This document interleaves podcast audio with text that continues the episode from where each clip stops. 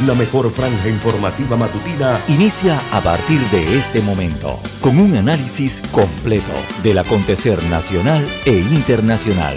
Noticiero Omega Estéreo. Omega Estéreo Noticias.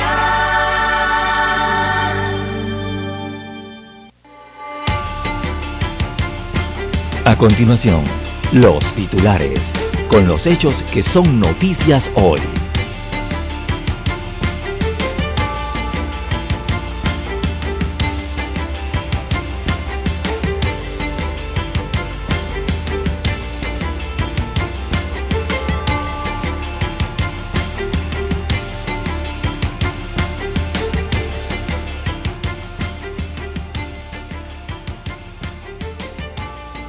Política anticorrupción, el desafío del Estado. En la mesa del diálogo, el viceministro de la Presidencia, Carlos García, presentó un informe en el que ponderó la transparencia del gobierno. Desde ayer, la mesa inició la discusión y el análisis de la temática de la corrupción en la mesa de Penonomé. También presupuesto general del Estado para la vigencia del año 2023 representa más gasto, tiene mayor deuda y también déficit. Así que el saldo de la deuda pública girará o seguirá creciendo en este caso el próximo año. Lo hará en 4.9% según la información compartida ayer por el Ministerio de Economía y Finanzas. También para hoy, amigos oyentes, eh, tenemos que farmacias se organizan para la importación de medicamentos. Se trata de la Unión Nacional de Farmacias que aglutina a 450 negocios. Ellos se alistan en la estrategia para convertirse en importadores de medicamentos con la interrogante de que no todas las farmacias pequeñas lo podrán hacer. Pacientes y empresarios piden que no se afecte la calidad de los fármacos. También, amigos oyentes, eh, tenemos eh, para hoy, retiran del mercado panameño una marca de helado, en este caso del tipo de vainilla, por eh, presencia de óxido de etileno. También tenemos para la mañana de hoy asesinan a, ex policía en Costa Arriba, en la provincia de Colón. También, amigos oyentes, ex pareja incendia el cuarto de una mujer con tres niños dentro. ¿sí? Sus tres hijos estaban dentro de la habitación. Esto ocurrió en el distrito de Antón, en la provincia de Coclé. También en otros temas eh, para la mañana de hoy, amigos oyentes, tenemos, le darán respiro al pueblo con las medicinas. Proyecto se presentará oficialmente a la Asamblea Nacional, así fue autorizado por el Ejecutivo. También las aldeas infantiles SOS en Panamá reafirman cero tolerancia al abuso a nivel eh, internacional, amigos oyentes, tenemos que al menos 10 muertos eh, de Sendero Luminoso murieron en operativo militar en Perú. Su líder logró huir. También en China, inundaciones dejan 4 muertos y 27 desaparecidos en la provincia de Qinghai. En Nueva Zelanda encuentran los cadáveres de dos niños en maletas subastadas en ese país. Están realizando las investigaciones. También atentado suicida en una mezquita deja al menos 21 personas muertas en Kabul, esto en Afganistán.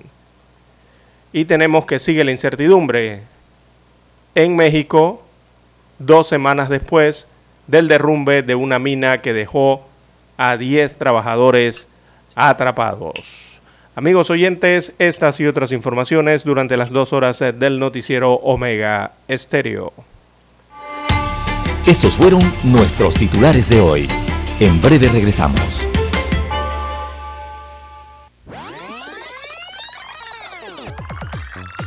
Omega Stereo tiene una nueva app. Descárgala en Play Store y App Store totalmente gratis. Escucha Omega Stereo las 24 horas donde estés con nuestra nueva app.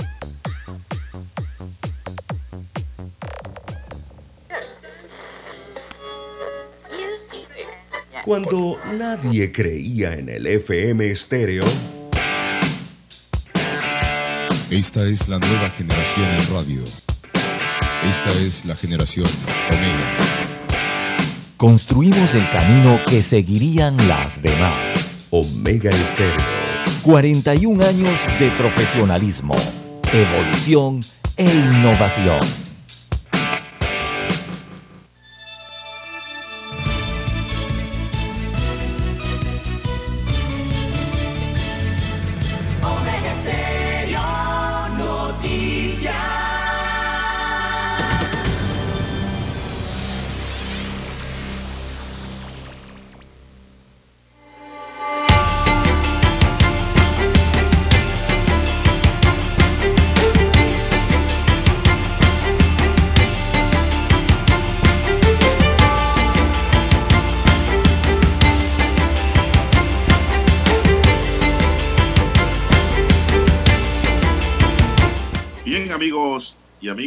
Muy buenos días.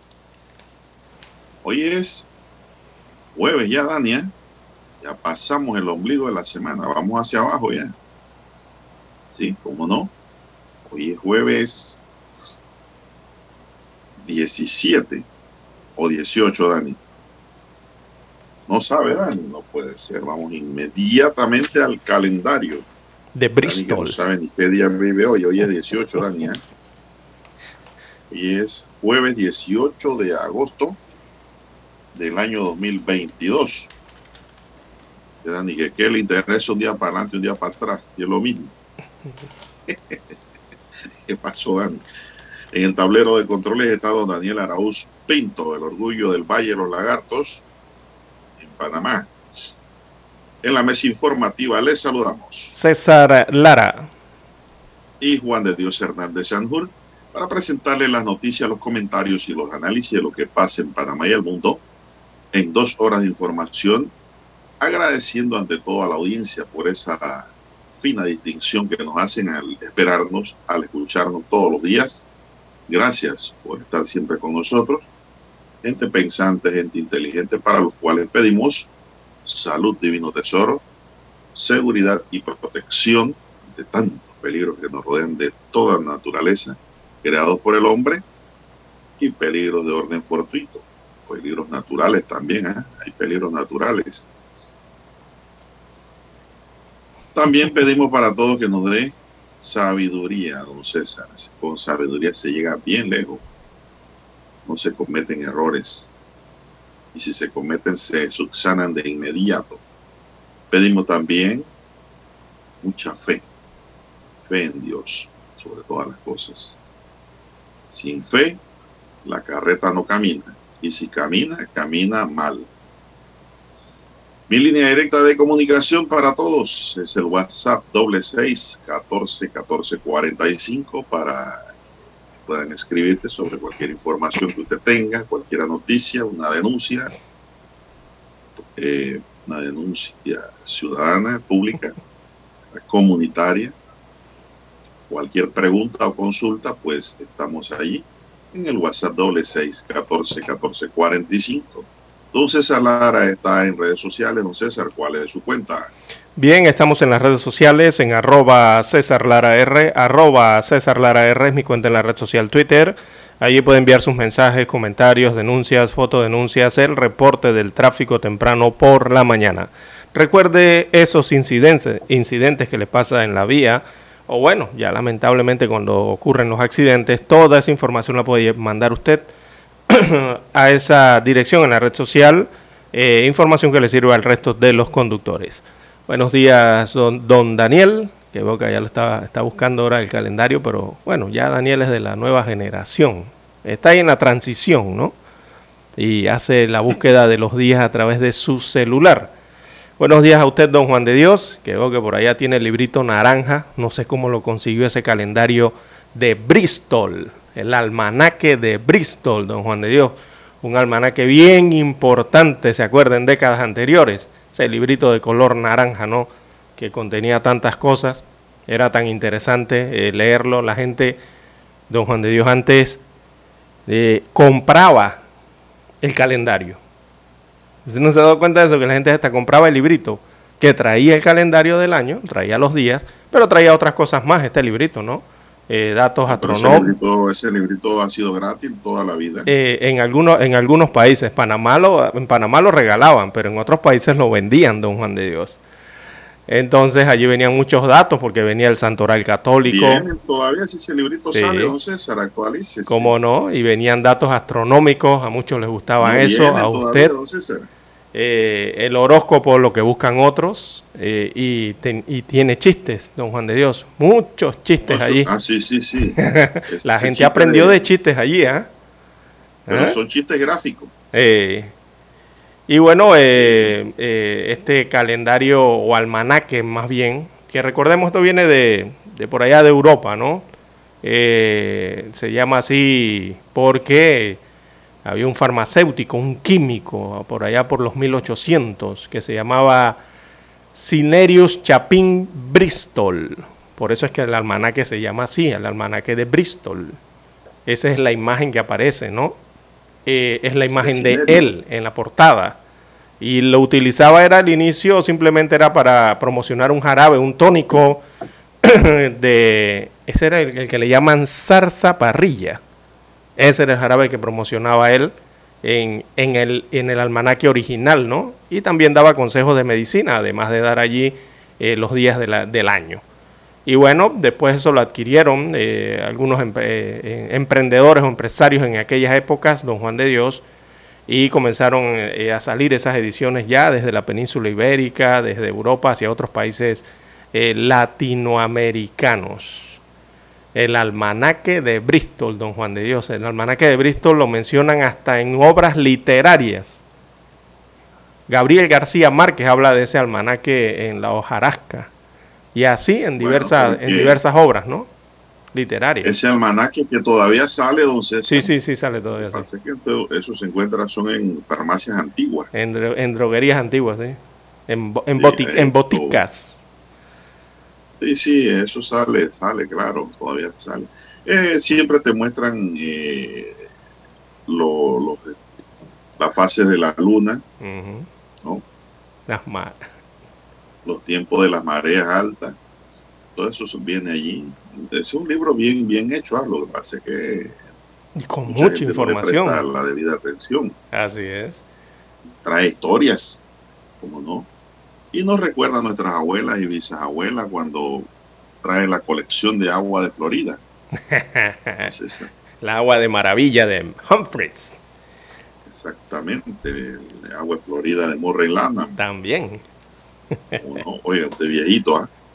No, de eso, de eso la recuerdo muy bien porque lo utilizaban eh, cuando pequeño, a veces que uno le daba estos ataques de resfriados o de asma, o de asma, ¿no? O de asma. Esas eran las que utilizaban. Bien, don Juan de Dios, buenos días a usted también, a todos los amigos oyentes. ¿A usted no le gustaba la, caricatura de Daniel y el burro? Eh, ah, bueno, mira la cara de Daniel, dice que ese no es él, ese no es Daniel que no le gustaba. Esa no es su historia, dice. eh, Daniel sabe, pues, como él se llama Daniel, él no quiere que hablen de Daniel. Vamos a la pausa, pues, don Daniel, y regresamos en breve. La mejor franja informativa matutina está en los 107.3 FM de Omega Estéreo, 530 AM. Noticiero Omega Estéreo presenta los hechos nacionales e internacionales más relevantes del día. 730 AM.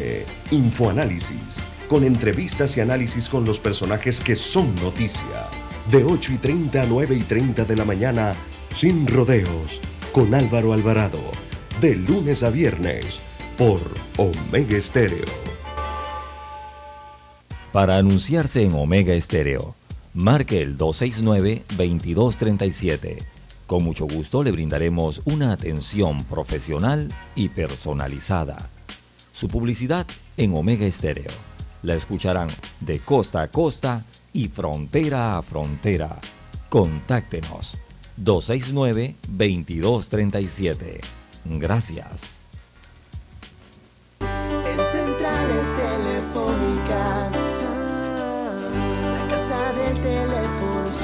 Te asesoramos y ofrecemos buena atención. Con años de experiencia, trabajando para ti. La casa del teléfono, ubicados en Via Brasil y lista hermosa. La casa del teléfono, líder en telecomunicaciones. La casa del teléfono, distribuidores de Panasonic. Ven a visitarnos. Casa del teléfono. 229-0465 lsdtcorp.com Distribuidor autorizado Panasonic. Omega Stereo tiene una nueva app. Descárgala en Play Store y App Store totalmente gratis. Escucha Omega Stereo las 24 horas donde estés con nuestra aplicación totalmente nueva.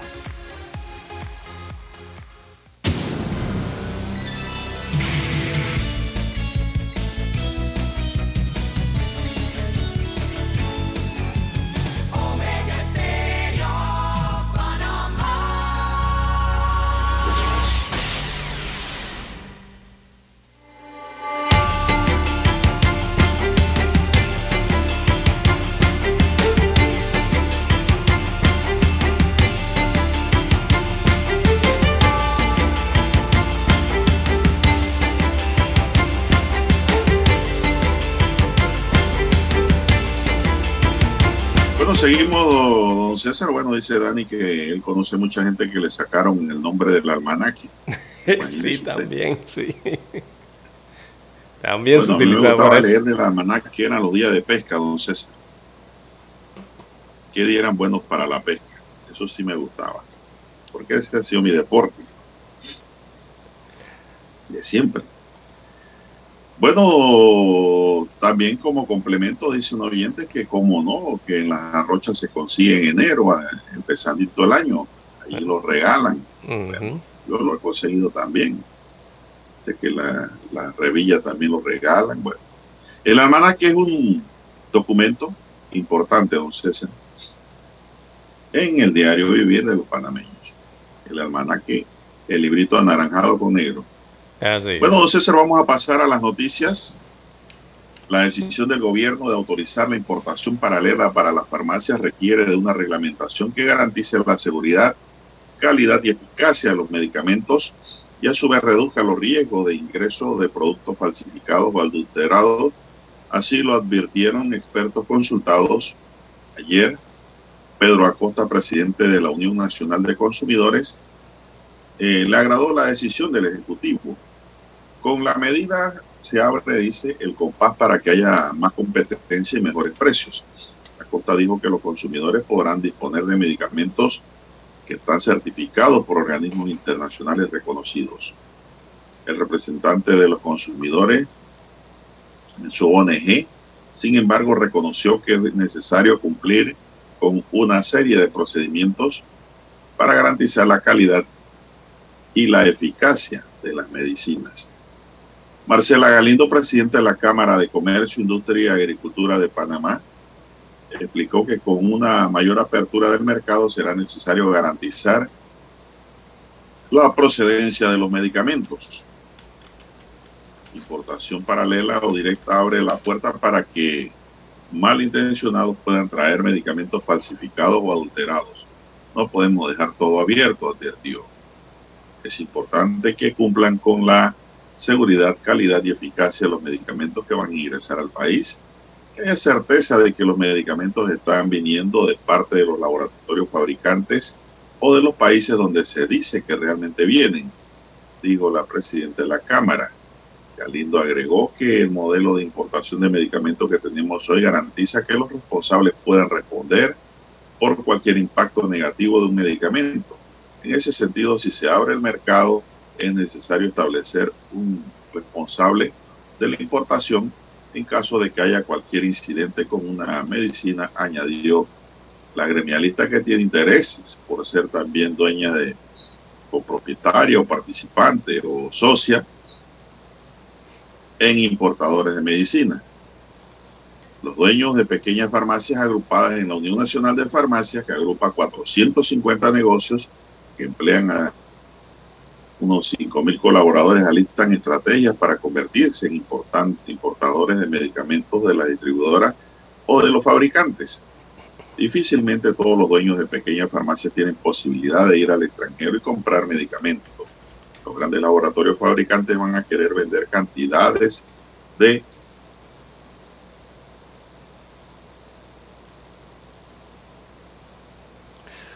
Bien, las 5.52, eh, 5.52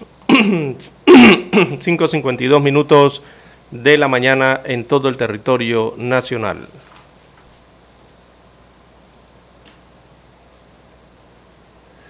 Bueno, en este tema de los medicamentos se están organizando las farmacias eh, para la importación eh, de estos eh, rubros.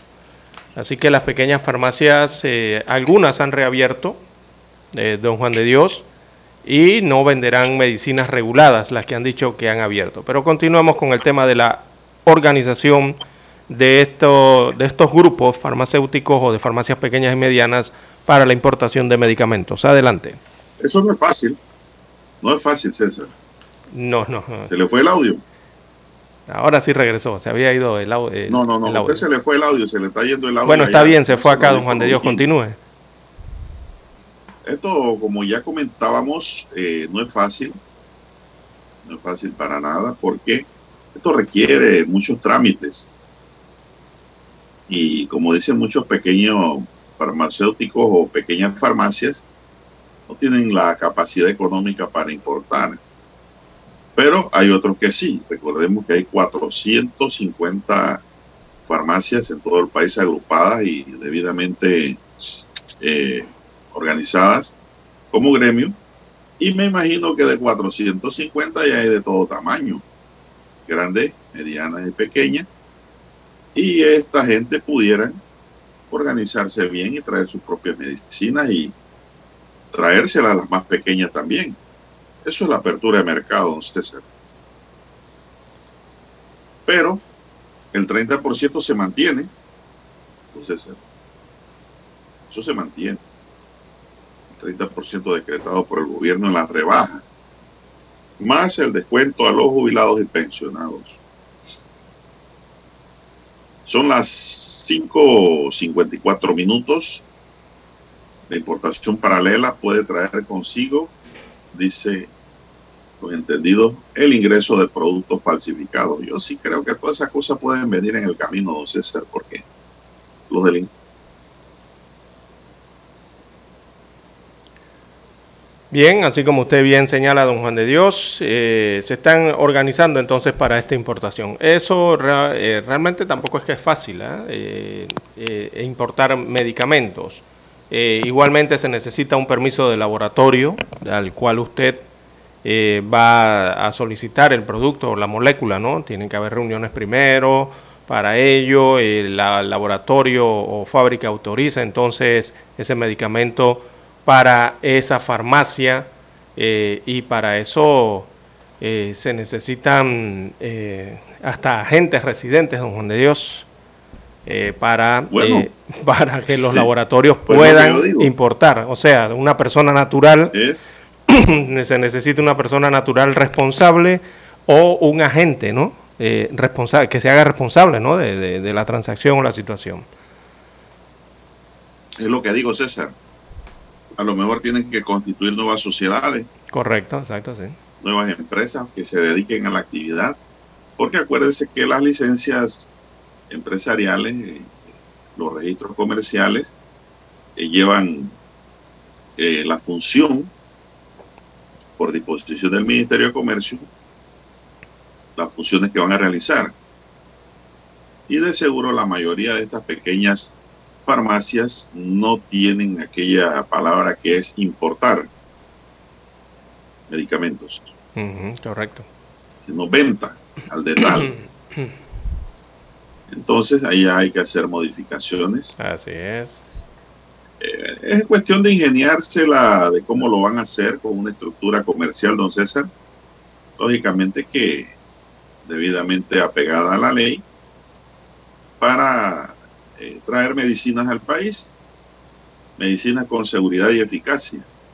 Pero el gobierno tiene que mejorar, uno, también el control de aduanas, el control riguroso que debe tener farmacias y drogas, y también el control, control rígido que debe tener la ACODECO, amén de las inspecciones que debe realizar el Ministerio de Salud, porque está facultado para ello.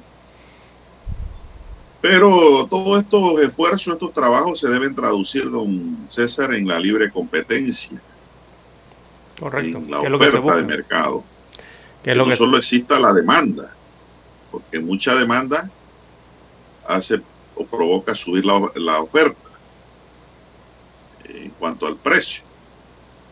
El precio sube cuando hay mucha demanda sino que existe un mercado libre en donde pues el que tiene mejor precio es el que pueda vender porque estamos hablando de productos de obligado consumo, entonces estamos hablando de medicina, insisto en lo mismo, no estamos hablando de productos que usted puede variar o dejar y no le interesa echarlo en la canasta cuando va a un supermercado, porque está muy caro.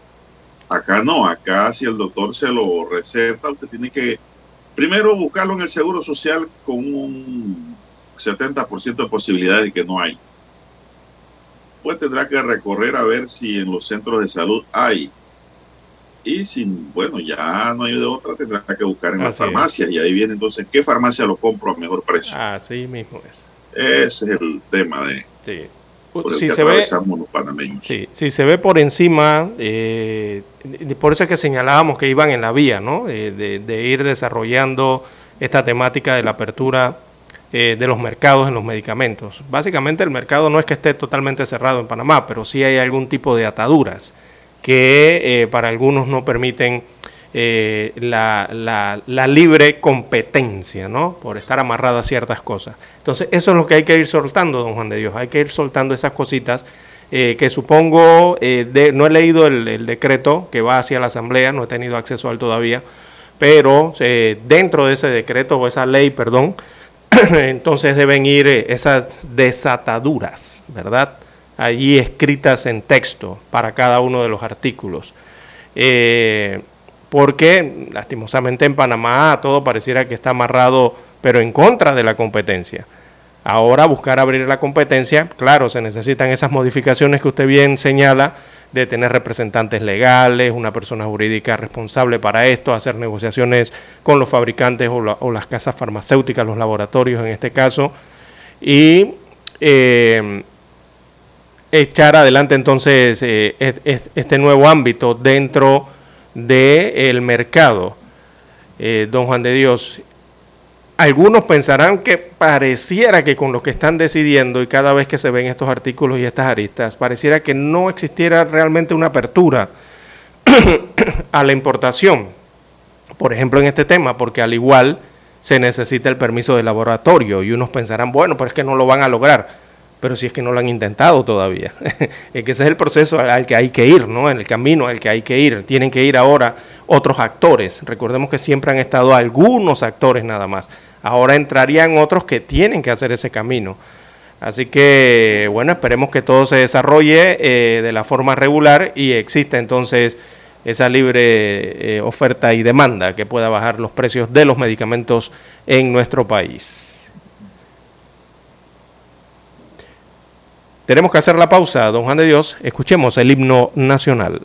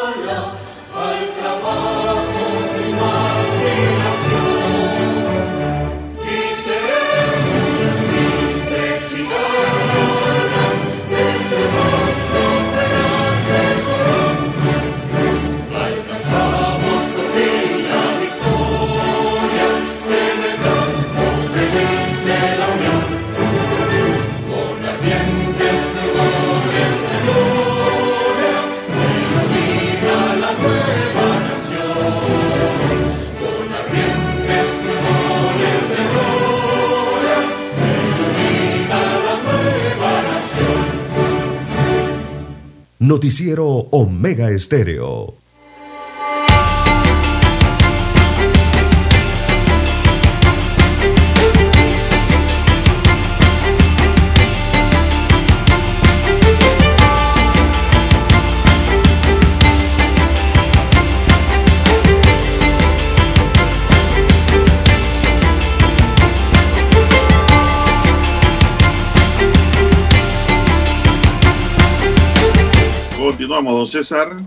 Oiga, usted sabe que ayer se reinició a las 6 de la tarde la mesa de diálogo después de dos días de eh, receso, es la palabra. Iba a decir de descanso, pero eso no es cierto, porque se supone que todos los que están ahí no deben descansar, don César, porque si están en receso deben estar estudiando, leyendo, analizando, ¿no? Lo que se va a llevar a la mesa. Entonces, esto ayer fue un día que para mí no produjo mayor resultado, don César. Eso terminó a las eh, 10 y 5, 11 de la noche. 11 de la noche terminó, sí. Arrancó después de las 6. Que dijo que iba a continuar hablando. Pero no vi, no vi, nada más de lo que vi fueron eh, explicaciones del gobierno y por parte de las mesas de los sindicatos y organizaciones populares, lo que vi fue señalamientos nada más. Y hasta Nada llegar a acusación Nada de fondo. sobre actos de corrupción. Nada de fondo. Yo creo que aquí lo que hay que pedir de fondo es que se acaben las botellas y que la Asamblea cierre esa- esas planillas excesivas Excesiva, exacto. Y otros beneficios y, y y que esos dineros se reviertan a la población de otra forma, que no sea a través de las botellas. sí, así, así mismo es, está clarito, don Juan de Dios. De utilizar esos Y lo mismo en el Ejecutivo, ah, no crean, el Ejecutivo tienen que, que- que minimizar, ¿no? Y sacarla. Pero es duro, don César, eh, que saquen a los delegados, por ejemplo, los delegados están buscando dónde ubicarlo. Aunque sea para que vaya a leer periódico. Esos son los votos que ponen en los puestos Exacto, eh, dentro es de los partidos ¿no? políticos a la dirección. Hay, hay muchos funcionarios, César, buenos funcionarios, hay trabajadores del Estado que se rompen la camiseta trabajando, la sudan de verdad. Hay otros que andan por ahí de holgazán. Bueno, eso que son de holgazán, eso es lo que hay que sacar. Y recortar el gasto del presupuesto. Dicen por ahí algunos que, ah, no, si sacamos las botellas creamos desempleo. Mire usted esa barbaridad. No, hombre, no. ¿Qué te Eh, parece? Eh, no, mal, Eso don Juan de Dios. El que, ahí un alto funcionario. no, no, no, no. Es que lo que, lo que hay que preguntarse que es, disparate lo dijo un ministro. sí, lo que hay que preguntarse es el origen de los dineros para poder sostener o, pagarle a esas denominadas botellas. Si, la gente se preguntara, sí, está bien, bueno, de repente, no sé, existirán 5 mil, 10 mil, la, la cantidad que usted quiera de las denominadas botellas, ¿no? Eh, no es simplemente saber cuántas son, ni cuántas hay, ni, ni querer romperlas, ni querer quitarlas, eh, o no quitarlas, como dicen algunos, ¿no?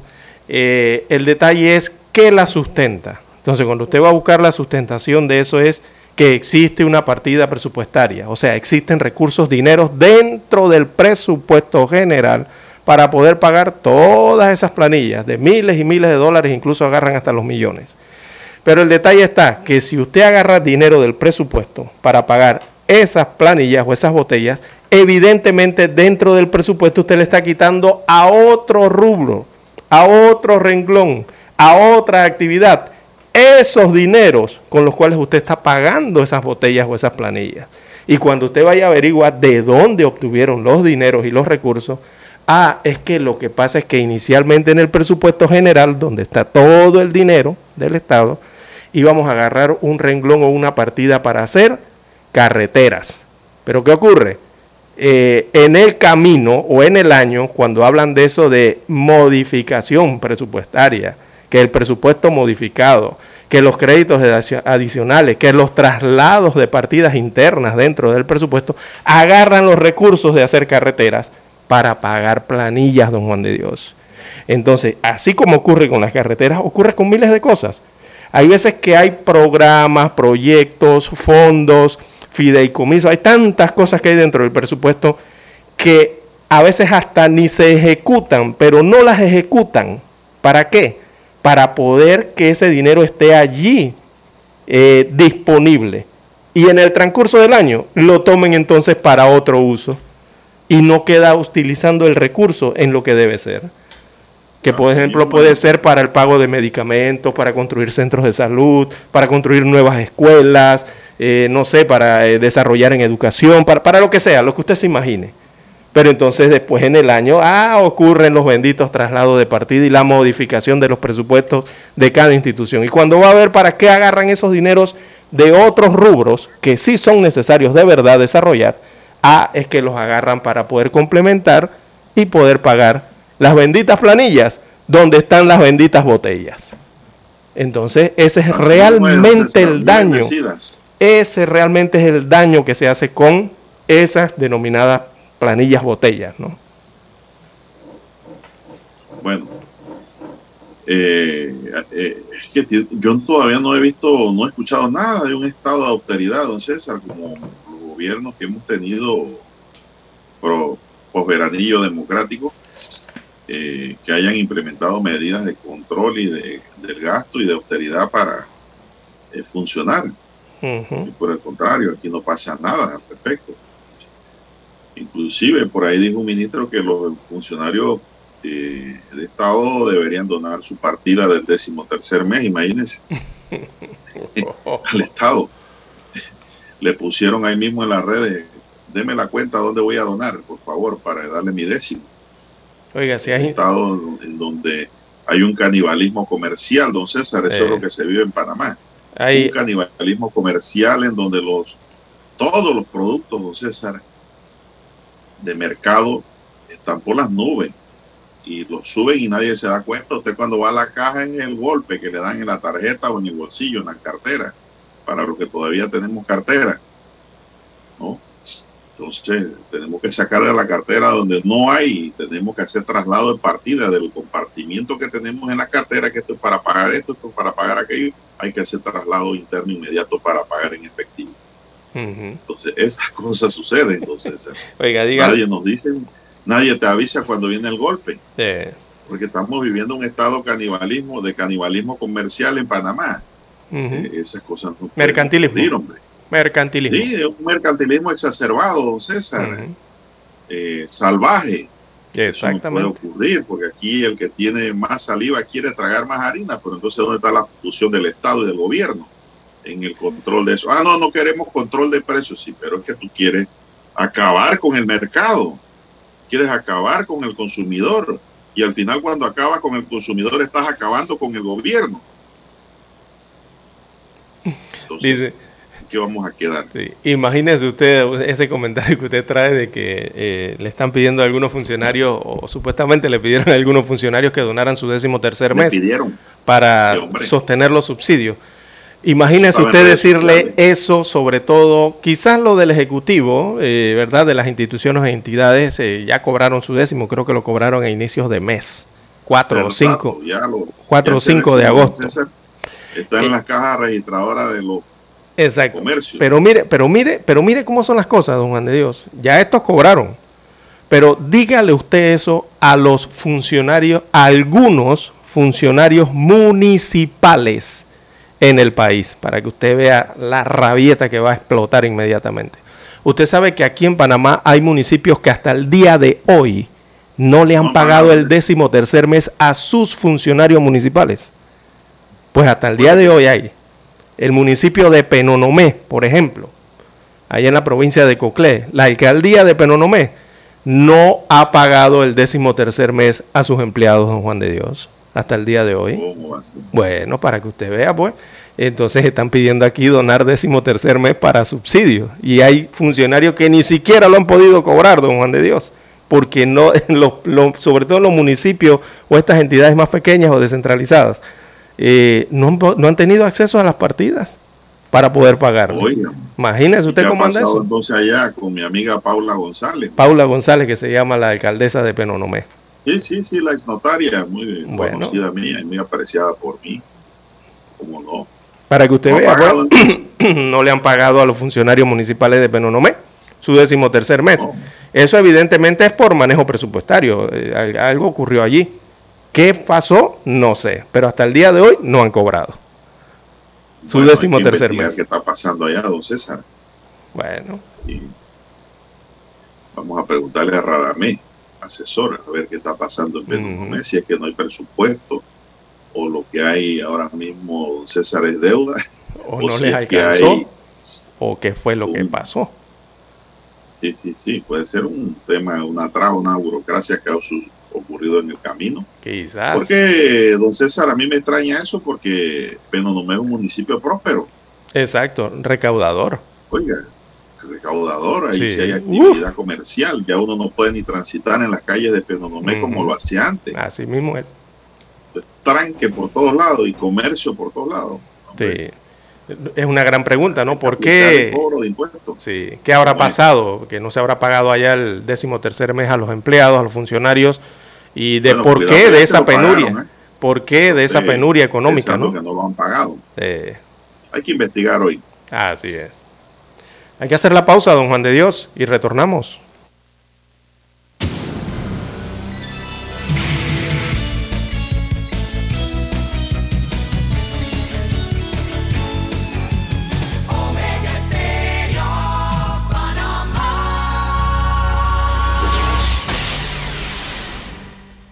Desde Washington, vía satélite, presentamos Ciencia y tecnología. El deseo de volver a la Luna con una misión tripulada por astronautas está cada vez más cerca, por lo que la Administración Nacional de Aeronáutica y Espacio de los Estados Unidos, la NASA, adelanta los preparativos y la puesta a punto de un gigantesco cohete que llevará una cápsula astronauta. Este artefacto, que será el encargado de viajar en una misión de demostración y sin tripulación humana en las próximas semanas, un viaje crucial en el que se harán algunos estudios sobre el posible impacto de la velocidad y la radiación en los astronautas. Un gigantesco cohete de casi 100 metros de altura, junto con la cápsula donde en el futuro viajarán los astronautas, recorrió los 6 kilómetros que hay entre el hangar donde fue ensamblado y la plataforma de despegue en el Centro Espacial Kennedy de la NASA en Florida y desde donde el 29 de agosto, si el clima lo permite, emprenderá un viaje de 42 días. Este vuelo no tendrá tripulación humana, solo algunos maniquís y muñecos que servirán para adelantar estudios científicos sobre la tolerancia humana en estas naves de nueva generación. Esta expedición a la Luna forma parte de la misión espacial no tripulada Artemis 1 y servirá de antesala para un viaje tripulado programado para 2024, que luego de más de 40 años volverá a llevar al hombre al satélite natural de la Tierra. Héctor Contreras, Voz de América, Washington. Desde Washington, vía satélite, hemos presentado Ciencia y tecnología. La mejor franja informativa matutina está en los 107.3 FM de Omega Estéreo. 5.30 AM. Noticiero Omega Estéreo. Presenta los hechos nacionales e internacionales más relevantes del día. 7.30 AM. Infoanálisis. Con entrevistas y análisis con los personajes que son noticia. De 8 y 30 a 9 y 30 de la mañana. Sin rodeos. Con Álvaro Alvarado. De lunes a viernes por Omega Estéreo.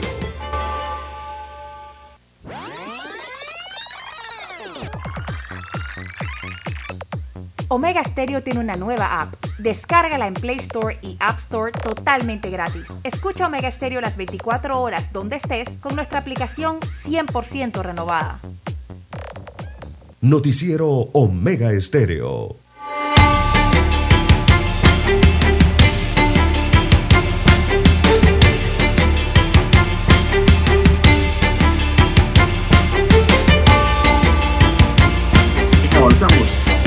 Pues don César, eh, don Dani.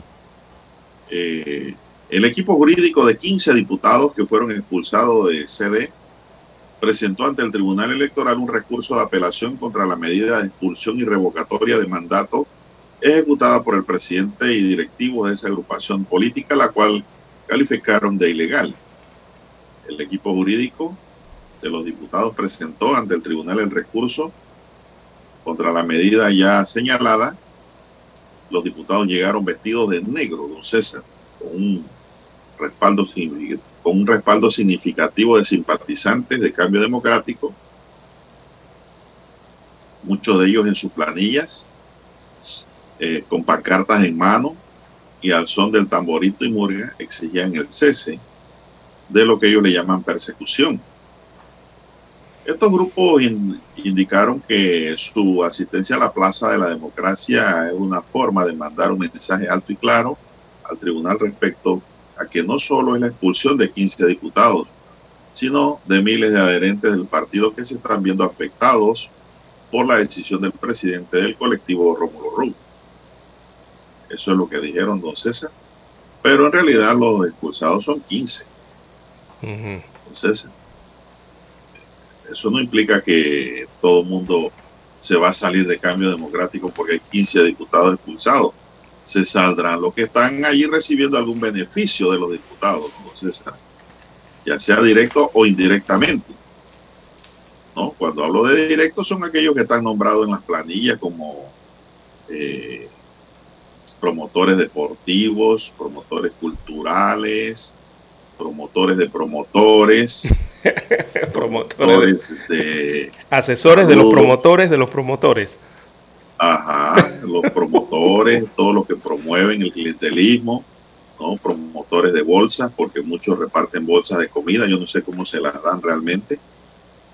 Eh, en fin, esa gente sí, y tal vez indirectamente algunos familiares que pues, están algunos familiares de los beneficiados que están dentro de esos grupos, César. Eso a lo mejor se van de sede si se mantiene la expulsión y, revocatoria. Porque esto, va por dos líneas, don César. ¿ah? Estamos hablando, bueno, aquí es la medida de expulsión y revocatoria de mandato. Pero ellos se van como... Si el tribunal eh, le falla en contra, pueden perder eh, la curva Exactamente. O sea, eso ya sería como la última instancia, porque ya cuando tú vas a donde los magistrados don Juan de Dios, sobre todo ahí en el Tribunal Electoral, ya eso viene siendo la última instancia para decidir sobre ese caso. Eh, los 15 están recurriendo a, los magistrados ya. Que sale un fallo por ahí de expulsión, pero de no revocatoria. Bueno, sí habría que esperar a ver qué ocurre, ¿no? Sí, pues está, está dentro de la cesta, está dentro de la canasta. Sí, claro, porque las medidas tienen tienen sus normas aplicables, ¿no? ¿Cómo también puede salir de que se revoca la decisión y se quedan en el partido César y se quedan en sus curules normalmente? Alguna de las tres. No podemos adelantarnos eh, a un resultado, porque esto está en manos ya de los magistrados del Tribunal Electoral, don César.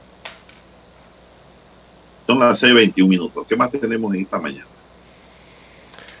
Bien, las 6.21, 6.21 minutos eh, de la mañana en todo el territorio nacional. Oye, el hombre del sombrerito chispeado dice que están haciendo fraude ya con las firmas. El hombre del sombrerito chispeado.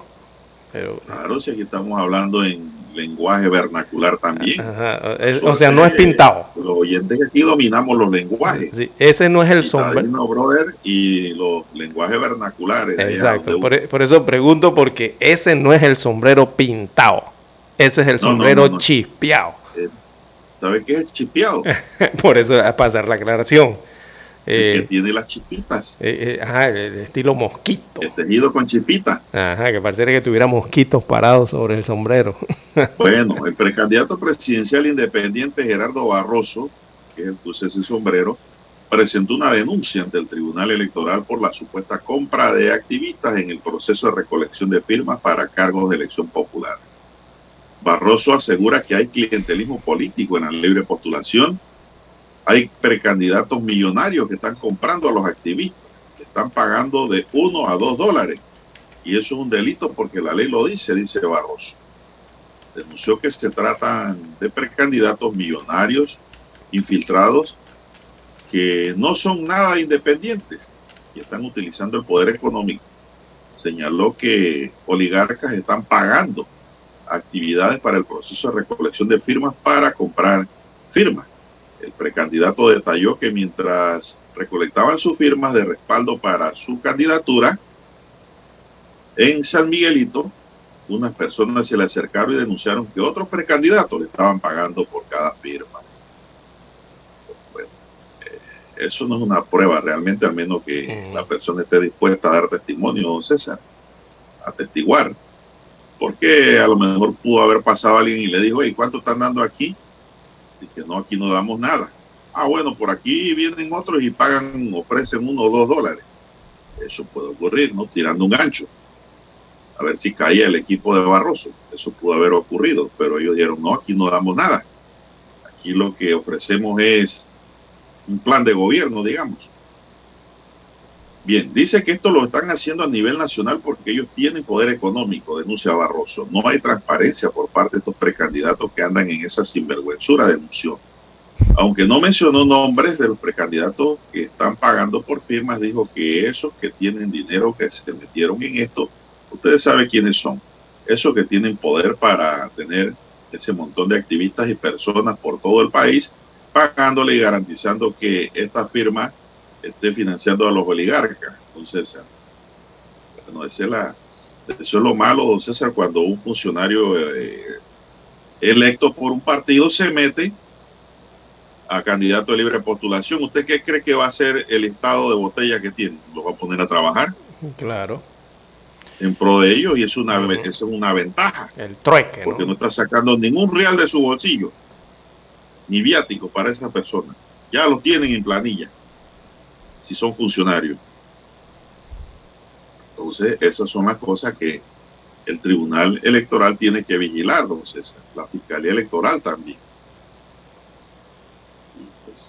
tomar las medidas pertinentes correctivas para que las cosas se hagan como deben ser. Son las 6.25 minutos, señoras y señores. 6.25 sí, minutos en su noticiero Omega Estéreo, el primero con las últimas. Sí, una denuncia del hombre del sombrero chipeado. Eh, sí, bueno, por lo menos de, denuncia, ¿no? Pero la, la, una denuncia allí como muy a, al aire. Eh, lo que hay lo que hay que procurar, don Juan de Dios, los ciudadanos electores de este país, que son los que van y emiten su voto cada cinco años o, o para cada elección que exista, eh, lo, lo, que hay, eh, lo que hay que procurar allí es eh, que los aspirantes a los cargos de elección popular, oiga, nos digan, nos presenten, don Juan de Dios, en concreto, qué va a hacer usted. ¿Usted por qué quiere ser, eh, eh, eh, usted por qué quiere ganar ese cargo de elección popular? Presidente, alcalde, municipio, representación de corregimiento. ¿Qué va a hacer usted allí? ¿Qué, qué es la marca que lo define a usted?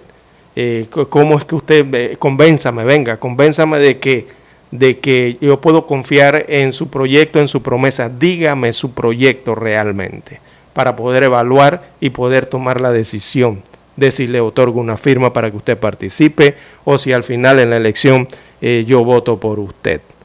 Eso es lo que deben hacer los ciudadanos electores de este país. Y no andar en, y no, y no andar en eso que, que dice Barroso. Figura, ¿no? Yo siento, digo, no sé si estoy equivocado, yo siento que la figura del, de los llamados libre postulación e independientes, pues todo, se ha mermado se ha dañado, está peor que antes. Porque ahora cualquier miembro de un partido político puede decir, voy ahora de libre postulación y está matriculado en el partido. Uh -huh. Es decir, está como el mono, tratando de agarrar la rama, pero también tiene otra rama agarrada con la cola. Esas monerías políticas, don César, creo que no son buenas para un Estado democrático, un Estado serio, un Estado de derecho. Estas cosas no se deben permitir y se han permitido. Y cuando yo entiendo que alguien es de libre postulación es porque se considera independiente de verdad, ¿no, César? Es decir, que no depende de, de ningún partido político. Pero esto no, no, no está caminando de esa manera. Así es. Bueno, son las 6.28 minutos. Las 6.28 minutos de la mañana en todo el territorio nacional. Eso se llama plataforma, don Juan de Dios. Eh, eh, tratar de conseguir no, y eso, plataformas eso políticas. A los partidos ir a, ir a viciar la libre Exacto. postulación, don César. En estrategias políticas. Entonces imagina que tres partidos políticos se tomen la libre postulación. Se acabó esa figura. No hay por quién votar como independiente. Mm. Entonces digo, eso, eso cuarta la libertad de elección. Y eso, eso, eso está relajado. Eso no, eso está peor que las pasadas elecciones. Entonces, usted va a ver el resultado. Así es, don Juan de Dios. No hay que estar pensando en, eh, en, en ese dragma. Bien, hay que hacer la pausa para escuchar los periódicos. Para anunciarse en Omega Estéreo, marque el 269-2237. Con mucho gusto le brindaremos una atención profesional y personalizada. Su publicidad en Omega Estéreo. La escucharán de costa a costa y frontera a frontera. Contáctenos 269-2237. Gracias. Omega Estéreo, 24 horas en FM Estéreo. Desde los estudios de Omega Estéreo, establecemos contacto vía satélite con la voz de América. Desde Washington, presentamos el reportaje internacional.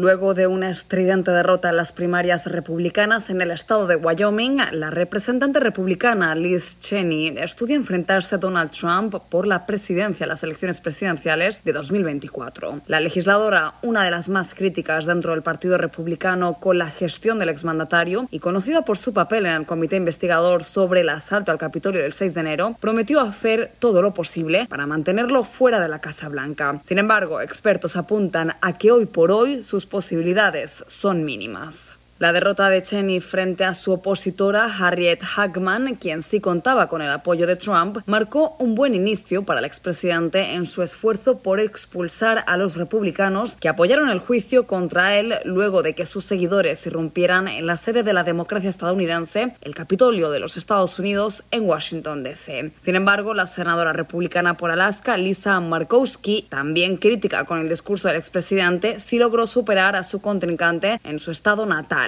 Con la pérdida de Cheney, tan solo dos de los diez miembros republicanos de la Cámara de Representantes que votaron a favor de la investigación a Trump por su relación con el asalto al Capitolio postularán para las elecciones de medio término que se celebrarán en noviembre y que marcarán qué partido tendrá la mayoría de escaños en el Senado y la Cámara de Representantes de los Estados Unidos. Judith Martín Rodríguez, Voz de América. Escucharon vía satélite desde Washington el reportaje internacional.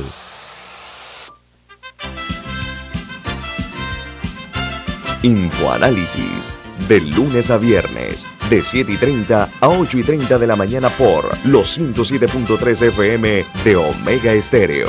Con Guillermo Antonio Adames, Rubén Darío Murgas, Camila Adames Arias y Milton Enríquez. Infoanálisis, el programa para gente inteligente como usted.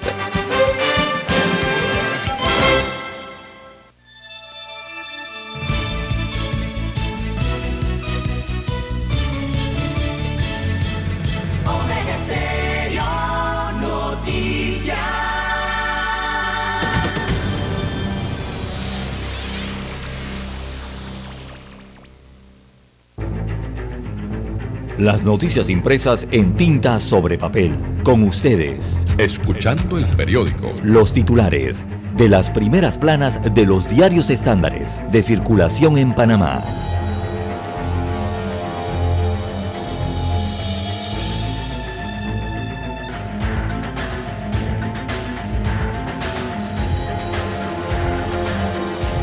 Bien, amigos oyentes, el diario La Prensa titula para este jueves eh, 18 de agosto del año 2022, Política anticorrupción, el desafío del Estado. Destaca la información redactada por eh, Dalia Pichel del diario La Prensa.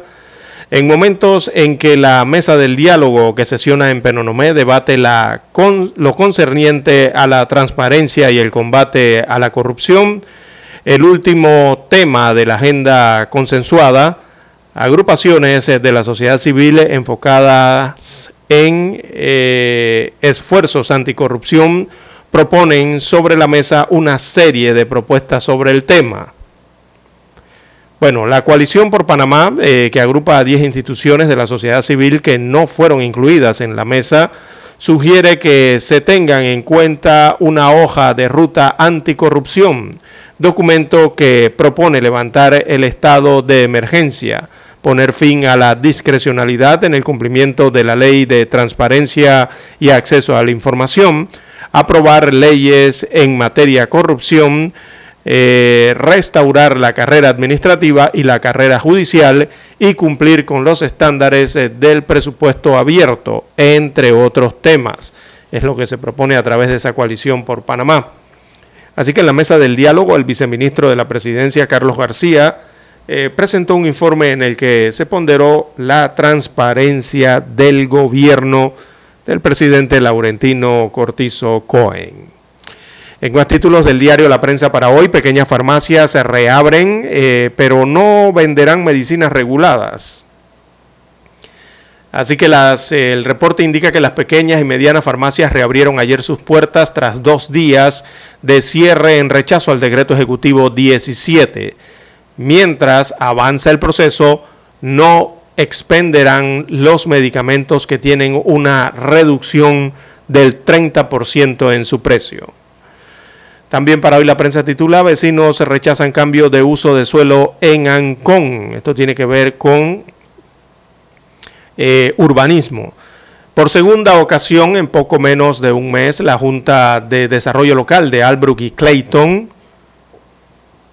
estas dos comunidades quedan en el corregimiento de Ancón, eh, le dijo no a un cambio de uso de suelo durante una consulta ciudadana convocada por la Alcaldía de Panamá a petición de un tercero. Así que la oposición fue tal que la votación terminó con 60 votos en contra y ninguno a favor. Fue 60-0 la votación de ese cambio de uso de suelo en Ancón. También titula la prensa en la sección de económicas, 2.194 eh, millones de dólares de déficit fiscal para el año 2023.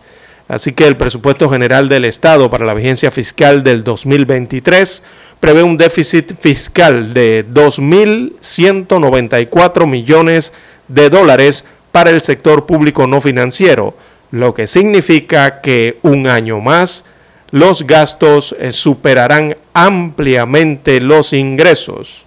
Cuando usted le habla de déficit es que eso es lo que le falta para completar eh, el presupuesto. en este caso faltarían 2.194 millones de dólares, lo que significa que el presupuesto del año 2023 eh, trae más gasto, trae mayor deuda y mayor déficit. así es que está configurado ese presupuesto. Ya el saldo de la deuda pública, eh, esto es un indicativo que va a seguir creciendo en el año 2023. Eh, se calcula que lo haría en cerca de un 5% ese aumento en la deuda pública, según mm, estas estadísticas que presenta el Ministerio de Economía y Finanzas y que están plasmadas aquí en el diario La Prensa. Bien, en otros títulos del diario La Prensa para hoy, eh, bueno, aparece un titular que más bien es, está mostrando la programación de lo que se desarrolla en la Feria Internacional del Libro de, Panamá de este año 2022. Eh, veamos algunas de las actividades hoy que titula el diario La Prensa. Eh, dice que en el Salón Amelia Denis de Icaza, allí se va a realizar un taller de periodismo, un continente en movimiento entre migraciones, eso lo presenta eh, la presentación de la, de la bestia. Eso será, el primero de periodismo será a las 5 de la tarde y la presentación de la bestia, es una obra, será a las 7 de la noche. También en el Rincón Cultural, así se aprende con do a las 11 de la mañana. También cuentos e historias del folclore de Europa a las 5 de la tarde, concierto de canto lírico será a las 6 de la tarde. En el Salón Rosa María Britton, allí habrá un, un conversatorio. Eh, ¿Tiene la juventud la capacidad de gobernar? Es la pregunta a forma de título que será ese conversatorio a las 11 de la mañana de hoy. Y también habrá la gala literaria de concurso, del concurso Ricardo Miró. Eso será a las 7 de la noche. Así que esto es en la Feria Internacional del Libro de Panamá. Allí suman 320 las actividades que ofrecerá, esta feria hasta el domingo próximo. En la fotografía que muestra este título de la prensa. Eh, allí aparece eh, Poli Cuentacuentos. Ahí está compartiendo con pequeños en el stand del canal de Panamá. Bien, la fotografía principal del diario La Prensa para la mañana de hoy la titulan Conectividad terrestre, nueva entrada a la calzada de Amador, tiene un 50% de avance. Es una fotografía aérea. En este caso, eh, habla sobre el contrato llave en mano de esta construcción de la interconexión entre la cinta costera 3 y la calzada de Amador. Ella registra ya un avance del 50% la obra que incluye un viaducto marino de 500 metros, así como rotondas eh, que conectarán la nueva vialidad con la infraestructura actual, es ejecutada por las empresas Constructora Urbana SA y Toronto Global Holding a un costo de 46 millones de dólares. La orden de proceder fue entregada en mayo del año 2021 y el plazo de construcción es de 650 días, según destaca hoy el pie de foto del diario La Prensa. Bien, pasamos ahora a los títulos que tienen portada el diario La Estrella de Panamá. Adelante, don Juan de Dios. Bien, la estrella de Panamá. Vamos con la estrella, don César. Adelante. Vamos con la estrella. A ver, aquí que nos dice en la primera plana, la estrella importación paralela debe garantizar calidad y eficacia de los medicamentos. Expertos consultados resaltan la necesidad de establecer procedimientos que bloqueen la entrada de falsos fármacos. Falta de honestidad y transparencia impide que tengamos agua, dice el ingeniero Carlos Vargas. Panamá podría ser la capital mundial del agua porque cuenta con los recursos hídricos suficientes para lograrlo. Ministerio de Economía y Finanzas sustenta presupuesto del año 2023. Diputados expulsados de Cambio Democrático presentan apelación. Tenemos una asamblea dedicada a la política de espectáculo, dice Richard Morales. Gabinete autoriza al ministro de Salud presentar a la asamblea proyecto que permitirá a farmacias importar medicamentos. Gerardo Barroso presenta denuncia por supuesta compra de firmas uso de tecnología para la recolección de firmas de precandidatos acaba con el clientelismo, asegura Junca. Proyecto de interconexión cinta costera 3, calzada de Amador avanza en un 50%. El tema del día es la falta de honestidad y transparencia que impide que todos tengamos agua. En otros titulares, tenemos que destino del registro de buques se discutirá en una mesa de diálogo. Expo Concerta 2022 ofrecerá 2.000 plazas de trabajo. Tercer pago del programa de transferencias monetarias condicionada iniciará el 22 de agosto. Es otro programa de subsidio que tiene el gobierno, muy poco conocido, pero que existe. Se llama Programa de Transferencias Monetarias Condicionadas, don César. En los deportes, Neymar y Mampé dividen el vestuario tras polémica en el césped. Omar López dirigirá el equipo de Venezuela en el Clásico Mundial 2023. Estamos hablando del béisbol. López, quien ha trabajado por 24 años con los Astros de Houston, cuenta con experiencia como dirigente en los circuitos minoritarios del conjunto de Houston. Es decir, tiene experiencia. Pete Alonso confirma su asistencia al Clásico Mundial con Estados Unidos. Esto es béisbol también. Y los Lakers retirarán el 16 de Pau Gasol. Ya nadie más va a tener en el equipo de los Lakers ese número. Número exclusivo. En lo internacional, las personas con COVID pueden tener problemas neurológicos, sugiere estudio. Según el estudio, la variante Delta de la COVID se asoció con más trastornos de la variante Alfa mientras que el Omicron se asoció con riesgos neurológicos. Las cosas son delicadas, don César. Estas son las secuelas que mucha gente recibe con el pasar de los días producto de haber pasado por un COVID. Por eso es que hay que fortalecer el sistema inmunológico, las defensas, don César, y, y vacunarse. Y vacunarse para cuando el COVID le dé, porque de esto nadie se va a salvar. Tarde o temprano le va a llegar. El COVID pase lentamente y suavemente, sin causarle mayores molestias. Ucrania denuncia que un ataque ruso con miles, con misiles, así es, mata a seis civiles en Yarkiv. El presidente de Ucrania, Volodymyr Zelensky, dijo al conocer el ataque que cuando escucha sobre el distrito Saltifa de Yarkiv, se trata de dolor una vez más su país. Ha batido otro sospechoso de un tiroteo en Estados Unidos que dejó un policía en estado crítico. De acuerdo con medios locales, la policía de, de este condado recibió un aviso el día lunes sobre un sospechoso de robo a mano armada en el vecino condado de Broward. En efecto, el sospechoso estaba en lo suyo y utilizó su arma. Venezuela y Rusia buscan reforzar cooperación alimentaria frente a sanciones. En julio pasado, Faria hizo una visita oficial a Moscú en la que ambas naciones buscaron apoyo mutuo para hacer frente a las sanciones de Occidente que les han impuesto. Señoras y señores, estos son los titulares del diario La Estrella de Panamá para hoy. Hacemos una pausa y regresamos. Hasta aquí. Escuchando el periódico. Las noticias de primera plana, impresas en tinta sobre papel. 7:30 AM. Infoanálisis, con entrevistas y análisis con los personajes que son noticia. La mejor franja informativa matutina está en los 107.3 FM de Omega Estéreo, cadena nacional. Para anunciarse en Omega Estéreo, marque el 269-2237. Con mucho gusto le brindaremos una atención profesional y personalizada. Su publicidad en Omega Estéreo la escucharán de costa a costa y frontera a frontera. Contáctenos 269-2237. Gracias.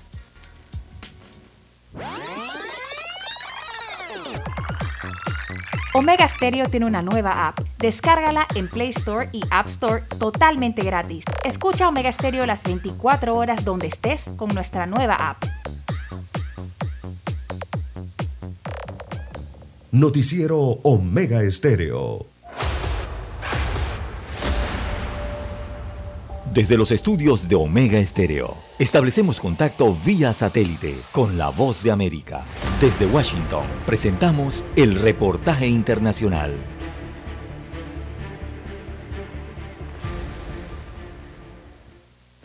Inició la campaña electoral con Jair Bolsonaro y Luis Ignacio Lula da Silva como los principales protagonistas de la disputa presidencial más polarizada en décadas. En el primer día de campaña autorizada rumbo a los comicios del 2 de octubre, ambos candidatos realizaron actos cargados de simbolismo. El primer evento del candidato del Partido de los Trabajadores, Luis Ignacio Lula da Silva, previsto para una fábrica metalúrgica en Sao Paulo, fue trasladado hacia Sao Bernardo do Campo por razones de seguridad, informaron fuentes de la Policía Federal y durante el arranque de su campaña el candidato expresó. Ahora, compañeros, Brasil está peor que cuando estuve la primera vez. La situación económica de Brasil está mucho peor. Yo tengo los números aquí para que ustedes puedan comprender lo que está aconteciendo en Brasil. Mientras el actual presidente Bolsonaro dio un mitin desde la misma esquina en la que fue apuñalado en la campaña de 2018 en Juiz de Fora, en el estado Minas Gerais, bajo el lema Dios, Patria, Familia y Libertad. Quiero decir que cuando llegué a la presidencia enfrenté unos serios problemas, como ustedes saben, pero Brasil está saliendo muy bien de esas cuestiones. Un Brasil que es un gran país. La precampaña estuvo marcada por los constantes cuestionamientos sin pruebas de Bolsonaro a la fiabilidad del sistema de voto electrónico en Brasil y sus críticas han despertado incluso temores de que no reconozca una eventual derrota. Sala de redacción, Voz de América. Escucharon vía satélite desde Washington el reportaje internacional. La mejor franja informativa matutina está en los 107.3 FM de Omega Estéreo, 530 AM. Noticiero Omega Estéreo presenta los hechos nacionales e internacionales más relevantes del día. 7:30 AM. Infoanálisis. Con entrevistas y análisis con los personajes que son noticia. De 8 y 30 a 9 y 30 de la mañana. Sin rodeos. Con Álvaro Alvarado. De lunes a viernes. Por Omega Estéreo. Problemas de tierra, accidentes graves, reclamos a aseguradoras, incumplimientos de contratos, reclamos de herencias, todo asunto civil y penal, consulte al 6614-1445. Ahora contamos con el servicio de asesoría, confección de pliegos de cargos, impugnación y defensa en materia de contrataciones públicas. 6614-1445. Licenciados Juan de Dios Hernández Sanjur y Belkis Hernández Díaz. Es momento de adentrarnos al mar de la información. Este es el resultado de nuestra navegación por las noticias internacionales más importantes en este momento.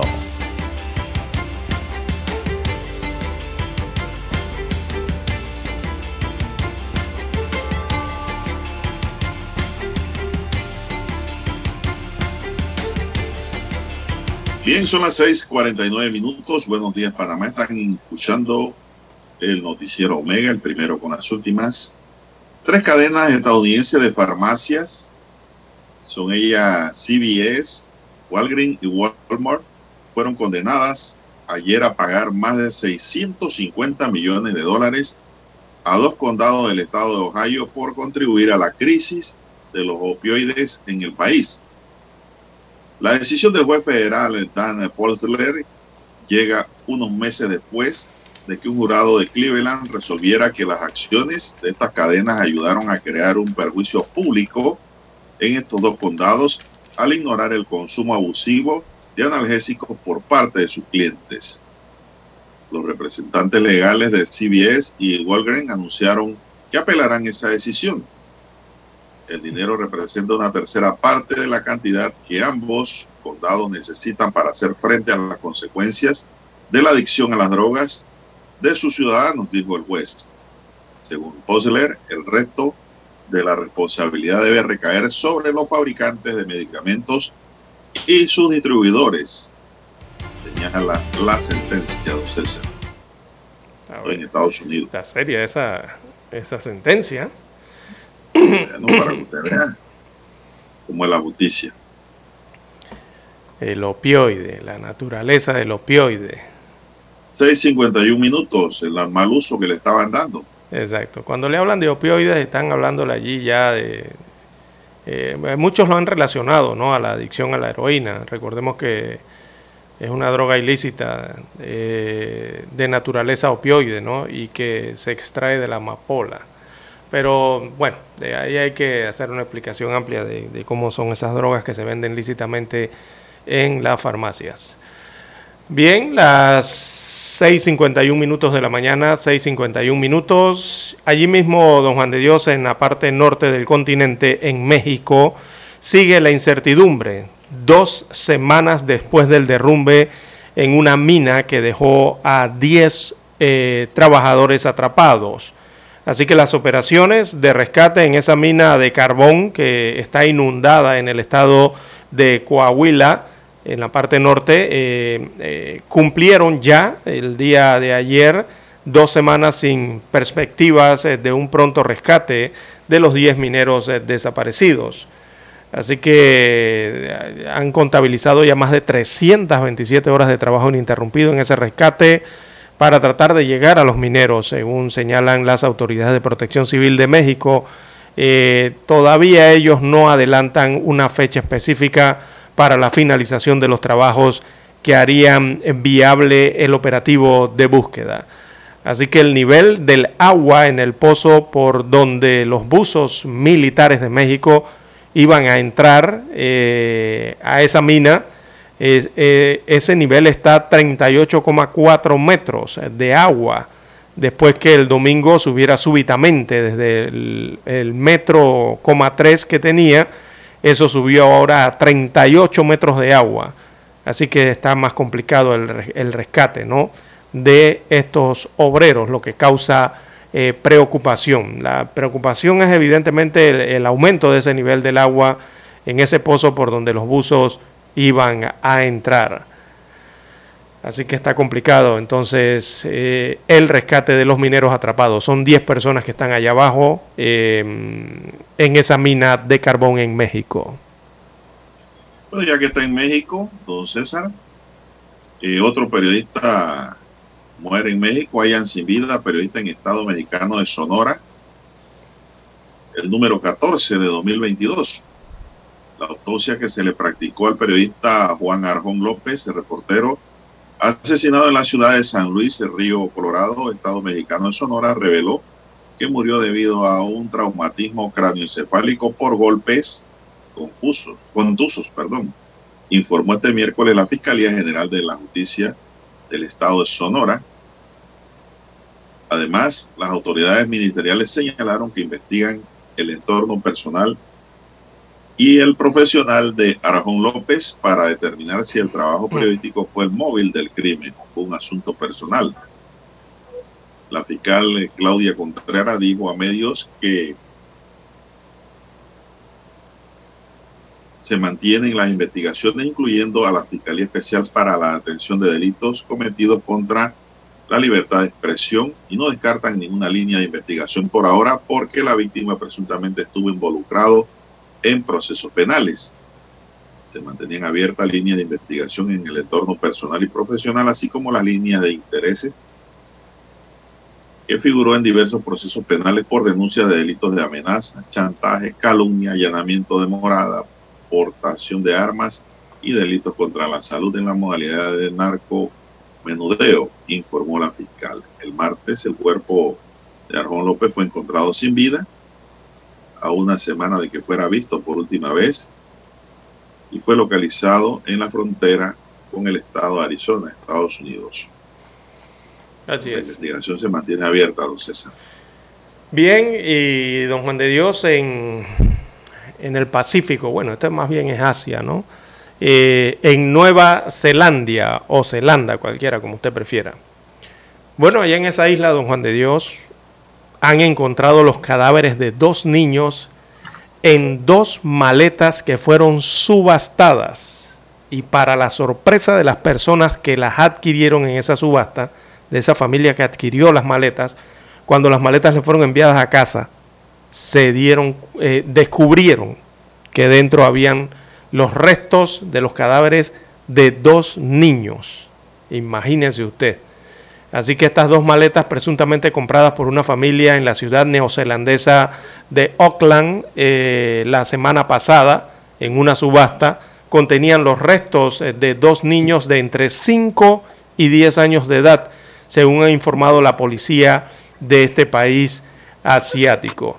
Eh, ellos han dicho que los restos humanos de los niños, cuyas identidades se desconocen, probablemente hayan estado almacenados durante unos tres o cuatro años.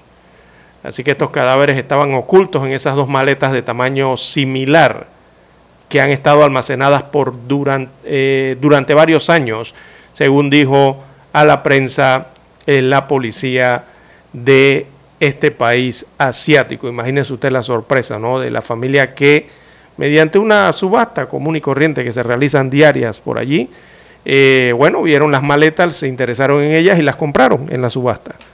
Y resulta ser que cuando abren las maletas en casa, eh, se encuentran con los restos eh, de estas personas. Increíble, ¿no? El impacto que debe haber tenido esa familia allá en Nueva Zelanda. Bueno, las personas que se han contagiado con la COVID-19 pueden tener un mayor riesgo de padecer problemas neurológicos y psiquiátricos hasta dos años después de la infección, sugiere un estudio que publica la revista The Lancet Psychiatric. Un estudio de más de 1,25 millones de personas diagnosticadas con la enfermedad apunta a un riesgo elevado de desarrollar afecciones como psicosis, demencia, niebla cerebral y convulsiones durante dos años después de la infección por COVID-19 en comparación con otras infecciones respiratorias. También existe un mayor riesgo de ansiedad y depresión en adultos pero esto desaparece dentro de los dos meses posteriores a la infección, agrega la investigación a cargo de expertos de la Universidad Inglesa de Oxford.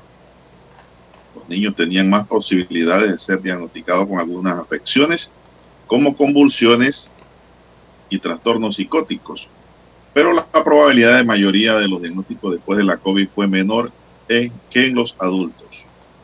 Según el estudio, la variante Delta de la COVID se asoció con más trastornos que la variante Alfa, mientras que la Omicron se asoció con riesgos neurológicos y psiquiátricos similares a los de Delta. Los investigadores piden más recursos y apoyo para los dedicados a la atención médica para atender estos problemas. Entonces, Así es. en Panamá, don César, a las clínicas post-COVID, creo que hay, pero no hay muchas. No hay muchas. Pero hay, gracias a. Dios hay. Bien, don Juan de Hay, Dios. pero no hay muchas. Sí. Eh, bueno, el presidente de Ucrania, ¿se acuerda de Volodymyr Zelensky? Bueno, Vo- Volodymyr Zelensky hizo, este, eh, hizo un llamado específicamente a los países latinoamericanos.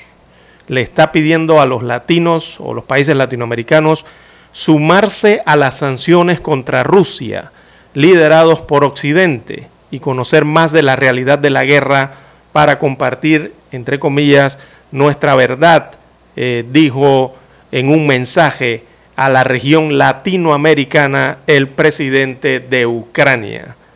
Es lo que ha pedido entonces a los países latinoamericanos. Nos importa que sepan la verdad y la compartan, dijo Volodymyr Zelensky. Y bueno, por allá por Europa, para terminar, eh, don Juan de Dios, hay una desesperación por el carbón en Alemania. Esto, el temor por la falta de gas que les provee Rusia en el invierno, esto ha desatado una fiebre del carbón en Alemania. Nunca se había visto algo así. Es lo que dicen todos en Alemania los que están buscando eh, adquirir el carbón porque viene el invierno. Bien, tenemos que hacer la pausa. Ya tenemos la conexión satélite desde Washington, Estados Unidos de América. Adelante, Daniel.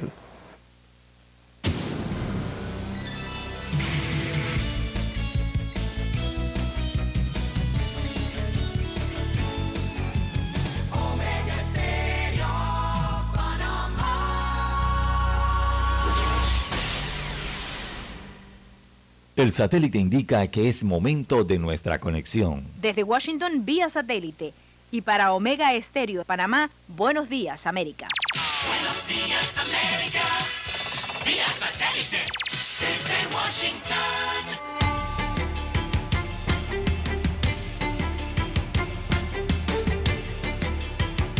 Desde Washington les informa Henry Llanos. Estados Unidos planea instalar 950 millones de paneles solares para 2030, objetivo que forma parte de la más reciente ley promulgada por el presidente Joe Biden. Nos informa Jorge Agobián. Hace 10 años la instalación de paneles solares en Estados Unidos no era ni popular ni accesible. Hoy en día está en auge, asegura Ray Garton, quien preside una compañía de energía solar en Long Island, Nueva York. Se espera que bajo la ley promulgada el martes, más de 7 millones de familias estadounidenses tengan la oportunidad de instalar paneles solares con acceso a créditos fiscales. Según los cálculos oficiales, los ahorros podrían ser de hasta 9 mil dólares en sus facturas de electricidad durante la vida útil del sistema. Jorge Agobián, Voz de América. Agentes del Buró Federal de Investigaciones FBI rescataron a 225 personas, 84 menores y 141 adultos en una operación nacional contra el tráfico sexual de personas que involucró a más de 200 agencias federales, estatales y locales. La acción conjunta nombrada Operation Cross Country sirvió además para localizar a 37 niños desaparecidos e identificar o arrestar a 85 traficantes o personas vinculadas a crímenes de este tipo, según especificó el FBI. Ecuador recibe apoyo de Estados Unidos para realizar el peritaje en el caso del uso de explosivos por bandas narcodelictivas. Nos informa Giselle Jacome. Los barrios populares de la ciudad de Guayaquil se han convertido en el campo de batalla de las bandas narcotraficantes que pretenden tomar el control de los mismos con el uso de armas. En lo que va del año, se produjeron 145 atentados con artefactos explosivos. De estos, 72 se reportaron en Guayaquil y aún hay 28 explosiones donde se han utilizado artefactos que no han podido ser identificados. La administración de Joe Biden envió a un equipo de peritos que ya están trabajando en el lugar de la última explosión registrada en el barrio Cristo del Consuelo. Giselle Jacome, Voz de América, Quito. Las muertes por accidentes viales en Estados Unidos aumentaron un 7% durante los tres primeros meses del año hasta alcanzar las 9.560 personas, la cifra más alta para un primer trimestre en dos décadas según cifras de la Administración Nacional de Seguridad del Tráfico en Carreteras. Las muertes por accidente de tránsito y esa tendencia mortal continúa en 2022. Desde Washington vía satélite y para Omega Estéreo de Panamá hemos presentado Buenos Días América. Buenos días, América. Vía satélite. Desde Washington. La mejor franja informativa matutina está en los 107.3 FM de Omega Estéreo, 530 AM. Noticiero Omega Estéreo presenta los hechos nacionales e internacionales más relevantes del día. 7:30 AM. Infoanálisis. Con entrevistas y análisis con los personajes que son noticia. De 8 y 30 a 9 y 30 de la mañana. Sin rodeos. Con Álvaro Alvarado. De lunes a viernes. Por Omega Estéreo. Desde hace 60 años, Industrias Correagua trabaja para este país porque cree en Panamá y su crecimiento. Haciendo los techos que te protegen de la lluvia, haciendo que el edificio donde trabajas sea más fuerte y duradero y que la escuela donde estudian tus hijos sea tan sólida como su futuro. Dentro de miles de edificios, casas y estructuras de este país, corre algo tan fuerte como el orgullo panameño. Industrias Correagua, 60 años siendo el acero que hace fuerte a Panamá.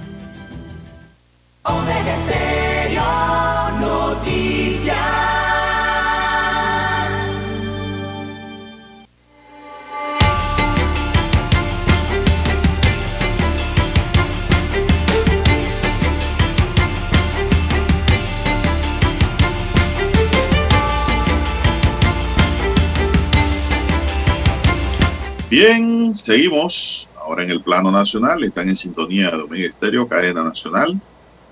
Mi línea directa de comunicación es el WhatsApp, ahí me pueden escribir para cualquier información que me quiera enviar. Pregunta o consulta al doble seis catorce catorce cuarenta y cinco. Don César Lara está en redes sociales. Don César, ¿cuál es su red que recibe información? Bien, estamos en arroba César Lara R, arroba César Lara R es mi cuenta en la red social Twitter, allí sus mensajes, comentarios, denuncias, fotodenuncias, video denuncias y también el reporte del tráfico durante estas dos horas del noticiero Omega Estéreo. Bueno, un hombre conocido como alias Figurita, alias Sergio, y un exmiembro del sistema de protección institucional SPI, fueron aprendidos ayer, requeridos por el homicidio de Ángel Ernesto de la Espada Pacheco. Ocurrido en los estacionamientos del centro comercial Alta Plaza el pasado 15 de junio. El alias Figurita fue capturado en Santa Marta, San Miguelito, donde se le decomisó más de mil dólares en efectivo que tenía en su cartera. La detención de estos sujetos se logró a través de la Operación Alta, dirigida por la sección de homicidio y feminicidios de la Fiscalía Metropolitana y Policía Nacional en el corregimiento Ernesto Córdoba, Campo y Distrito de San Miguelito, en busca de personas requeridas por homicidio. Ángel de la Espada, de 24 años, fue ejecutado de siete tiros, recordemos, cerca de las 11 y 30 de la noche del 15 de junio en Alta Plaza tras asistir con otra persona a ver la película Top Gun en los cines de ese mall. De la Espada, quien se definía como modelo, fue acribillado cuando se podía ingresar a un auto lujoso Mercedes-Benz modelo GLA 80 Sport perteneciente a un venezolano. Un sicario vestido de negro llegó a bordo de una moto ninja sin identificación la moto, ni el chaleco, ni el casco. Se estacionó cerca del auto de Ángel y al verlo llegar lo liquida.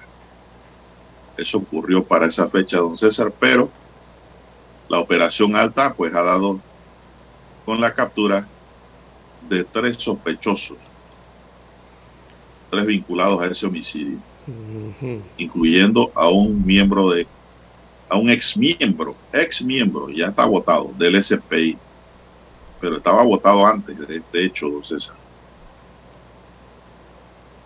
Así que la sección de homicidio y femicidio de la Fiscalía Metropolitana y la policía desarrolló esta operación para dar con estas personas requeridas por ese homicidio y en asociación ilícita para delinquir. Ahora, ahora falta conocer es el móvil, don César.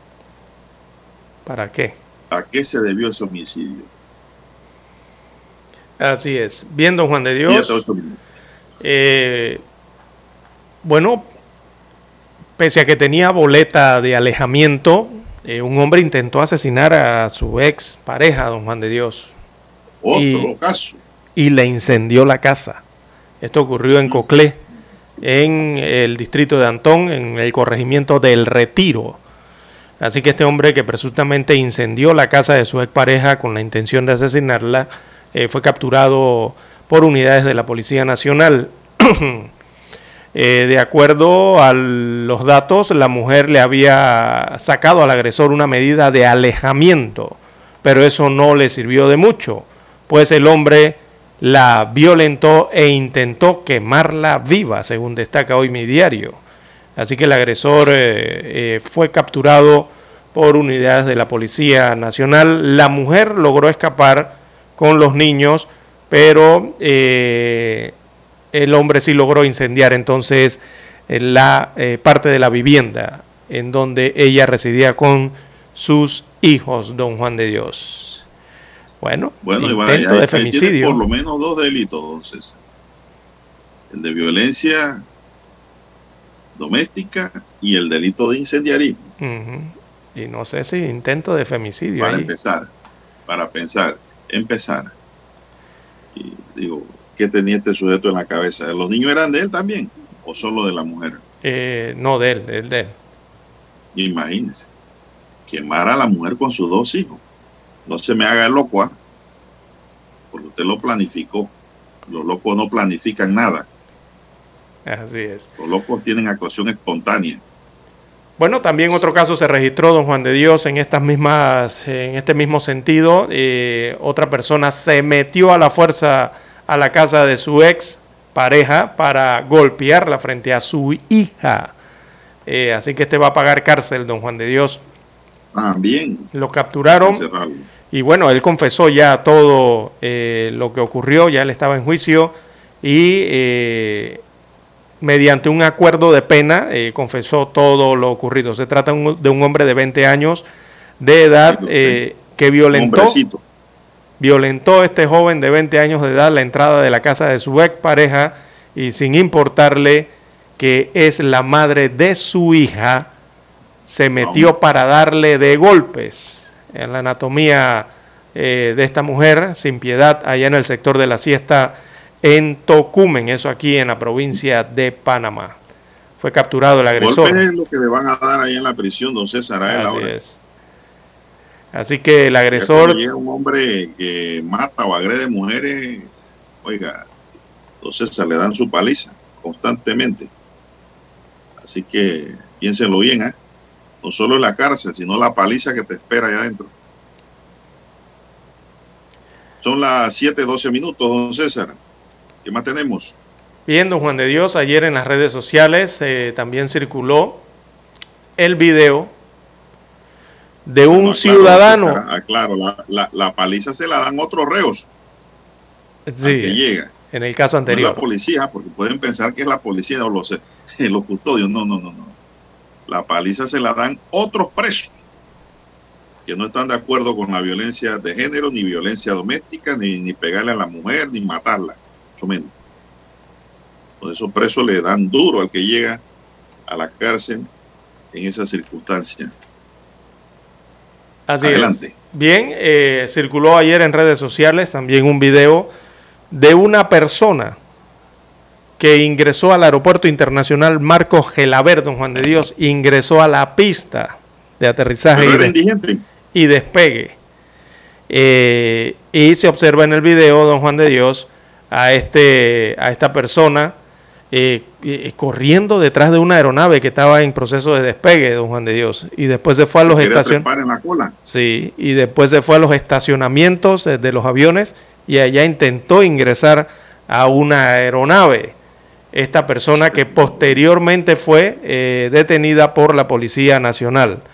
no sabemos. La seguridad portuaria. esa es la parte. E, eso es una falla de seguridad grandísima en el aeropuerto Don Juan de Dios. Esa es una incursión en la pista que puede ser calificada de gravedad A. Eh, este señor que iba a tocar esa aeronave, ¿verdad? La gran pregunta es cómo y por qué ocurrió ese incidente eh, y por qué también la policía o, la seguridad de la terminal aérea, digo, no pudo detener ese sujeto en menos tiempo, porque este sujeto entró, invadió la pista, e intentaba acercarse a esa aeronave que iniciaba el, el take-off run, el, perdón, el, eh, iniciaba la carrera de despegue. Y eh, esta persona, al no lograrlo, luego se fue caminando, don Juan de Dios, desde la pista hasta llegar a donde están los estacionamientos de los aviones. Y allí intentó introducirse a una avioneta, a una aeronave. O sea, todo ese tiempo lo pudo recorrer dentro del de, eh, área del Aeropuerto Internacional Marcos Agelaver, ubicado allí en Albrook. Así que, don Juan de Dios, eh, viendo ese video, no es ninguna duda, allí hay un incumplimiento de las normativas de seguridad aérea, eh, las seguridades operacionales de un aeropuerto, ¿no? Y hay que ver qué establece, establecen las normativas en Panamá al respecto, don Juan de Dios, porque yo creo que hubo modificaciones hace algunos años respecto a estas temáticas eh, en los aeropuertos. No se puede estar por allí en esas zonas de despegue ni aterrizajes. Eh, y hay que ver entonces qué constituye, si esto constituye un delito eh, contra el tráfico aéreo o no sé, alguna figura, o si simplemente es una sanción administrativa. Ah, hay que analizar esa parte posteriormente. Es un hombre que no estaba en sus condiciones normal, creo que era un indigente, entonces. Sí, no, hombre, nadie hace eso. ¿Quién se le ocurre colocarse detrás de una de unos motores de avión, don Juan de Dios, a plena potencia? nadie, nada más del zumbido, el ruido y el viento y ver esa aspa moviéndose, don Juan de Dios, ¿quién se quiere acercar a eso? Nadie. nada más alguien que no tenga algún, algún tornillo en su cabeza, lo tenga flojo, ¿no? Hace eso. Bueno, mejorar la seguridad del perímetro, eso es todo lo que hay que hacer ahí, ¿no, César? Yo, he dicho que pegado a la cerca que está con Albro debe haber una caseta permanente. De policía. Policías ahí vigilantes de cualquier movimiento por ese área. Así es. No, la seguridad está allá en el centro, al otro lado, donde está la oficina. así es. Hay que vigilar todo el perímetro. Y Eso es una invasión de pista, evidentemente. Hay que, hay, hay que evitar una desgracia, don César. Bien, vamos a hacer la pausa, don Dani. Última.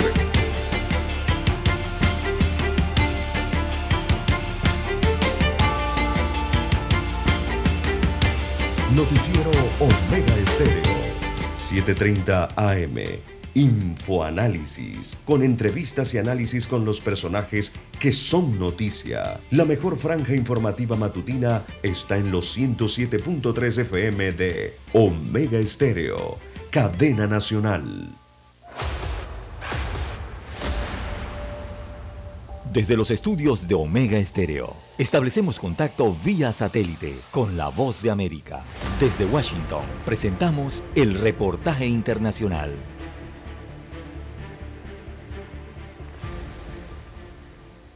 Miembros de la sociedad civil venezolana piden la activación de mecanismos internacionales de protección de derechos humanos para lograr la liberación de seis sindicalistas y activistas de derechos humanos detenidos a principios del mes pasado.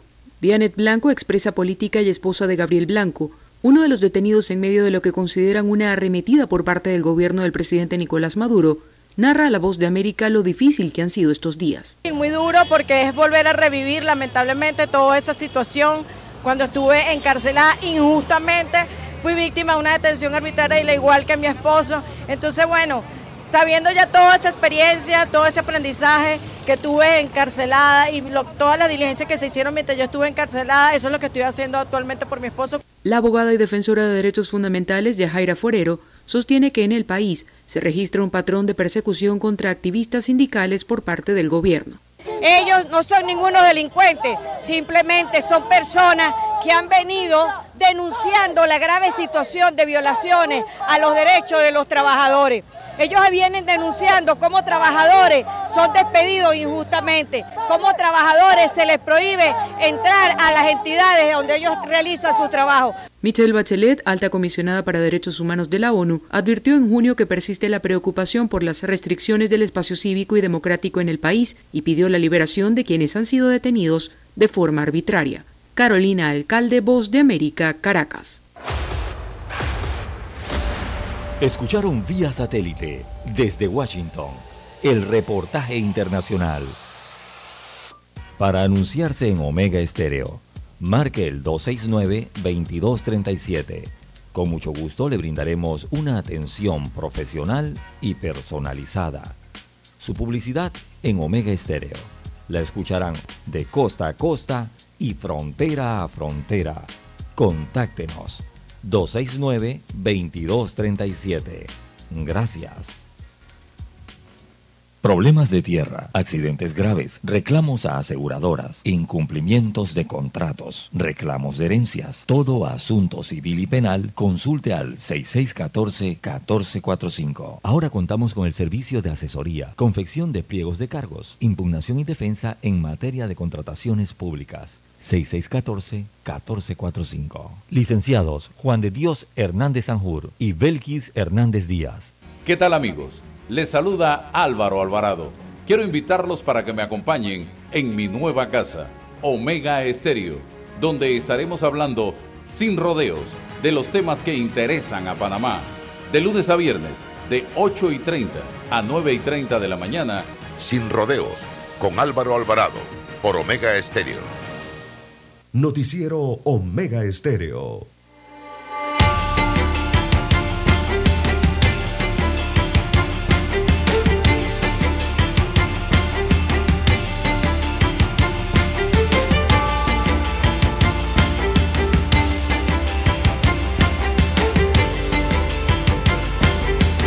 Bien, son las 7.20 minutos. Bueno, el proyecto de interconexión Cinta Costera 3, Calzada de Amador, presenta ya un avance de 50%. Así lo corroboró ayer una inspección que realizó el Contralor de la República a la obra que está prevista culminar para el primer semestre del 2023. Durante la visita de Gerardo Solís, eh, el funcionario explicó que parte de la cultura de corrección de la Contraloría establece la revisión periódica todos los meses de los informes de avance del proyecto a través de la Dirección de Ingeniería. Estamos haciendo una revisión, corroboramos que ha avanzado un 50%. Esta obra se financia sin desembolso alguno, no tiene adelanto y se paga cuando la obra registra el 50% de adelanto. Esto es parte de la cultura de corrección que promueve la Contraloría para garantizar que las obras de Estado se hagan bien, a un precio justo y razonable cumpliendo con todas las exigencias del contrato. El proyecto contempla la construcción de un puente, una ciclovía, aceras, áreas verdes y recreativas. La obra surge de un consejo turístico y forma parte de los primeros proyectos llave en mano que realiza el gobierno. El concepto de la nueva infraestructura consiste en generar una nueva entrada y salida de la calzada Amador con una dimensión de 1.561 kilómetros cuadrados. ¿Verdad? Una necesidad, don César, porque usted más tarde quiere ir a Amador Uf, o da la vuelta y se regresa. sí, tiene que ir a alguna actividad forzosamente y, y llega mañana.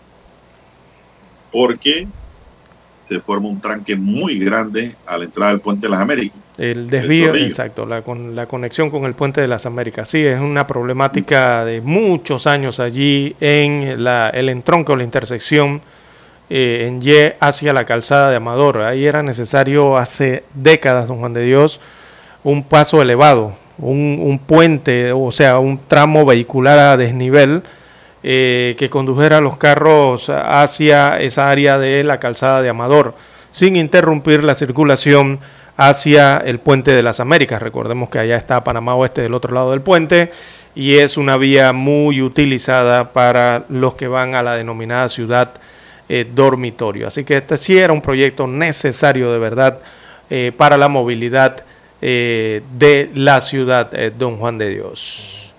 Bien, don Juan de Dios, las 7... ya, siete... ya, hay que pagar, ya hay que pagarle el 50% de la compañía, don César. Sí, es que así deben ser los llaves en mano. La forma correcta es esa. Ya hay que pagarle, hay que pagarle para que sigan trabajando con ganas. Bien, eh, don Juan de Dios, eh, 7.23 minutos de la mañana, revisaba aquí rápidamente en las económicas las cotizaciones del petróleo, don Juan de Dios, y eh, el petróleo arrancó hoy cotizándose a 87 dólares el barril, según la referencia del West Texas. Así que, don Juan de Dios, esto simplemente es un, es un indicio, digo, el petróleo eh, se ha desplomado eh, evidentemente, lo que se acuerda que hace meses atrás veníamos señalando, cuando existían incluso hasta estas protestas iniciaron producto de ello, eh, nosotros señalábamos que en pocas semanas, en pocos meses, eh, los precios del petróleo se iban a derrumbar y iban a estar por los 80 o 70 dólares.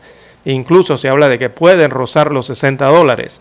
Bueno, al día de hoy, don Juan de Dios, 18 de agosto, los precios del petróleo siguen desplomándose ante los débiles datos económicos de China y también el impacto sobre la demanda del mayor importador de crudo del mundo. Así que hay vientos de desaceleración económica en China, eh, recorren estos la economía asiática y esto impacta el petróleo, eh, don Juan de Dios. Y eh, ha seguido cayendo el, la cotización de petróleo que se ha desplomado y lo importante aquí es que el precio que tiene el petróleo, las cotizaciones, son las que tenían previo a la guerra o previo a este conflicto entre Rusia y Ucrania. O sea, antes de que ocurriera eso, los niveles en que se encontraban las cotizaciones de petróleo y la venta del petróleo es el mismo que se está experimentando hoy día, o por lo menos esta semana de agosto. Así que para algunos esto será una muy buena noticia, eh, para otros quizás no tanto, los que analizan un poco más, porque el precio, eh, aquí hay que ver las decisiones que se tomaron en Panamá en base al tema de los precios de los combustibles. Eh, y me ahora que lo vi, me acordé de usted, don Juan de Dios. Mire, si el ¿por qué? Porque si el gobierno hubiera respondido positivamente ante las protestas, cuando se le pedían los tres balboas con 95 centésimos. ¿Usted se acuerda? Los tres balboas con 95 centésimos se pedía de carácter general para toda la población. bueno, ya hoy, imagínese el escenario que ya tiene hoy. Si hubiesen hecho eso, se hubieran... El derrame de la olla, don César. Exactamente, se hubieran evitado todas esas protestas se hubiera evitado toda esa situación que vivimos por un mes, don Juan de Dios. Y hoy ya prácticamente no habría subsidio, ya que el actual precio del petróleo, la gasolina, o como se está vislumbrando aquí, eh, ya estaría por debajo de los, de los 4 dólares.